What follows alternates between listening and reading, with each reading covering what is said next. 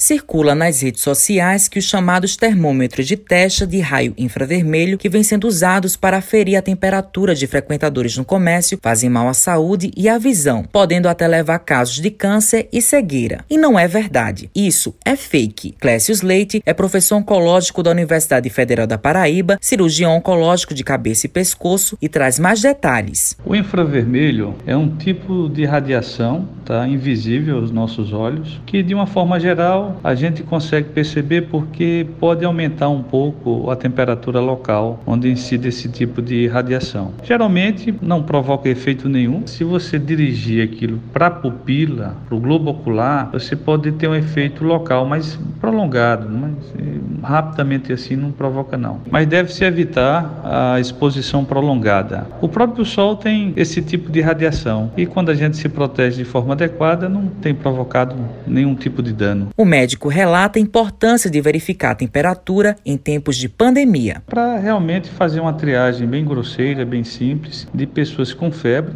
provocada possivelmente pelo coronavírus. Deve-se evitar os termômetros naturais de mercúrio para evitar o contato, né?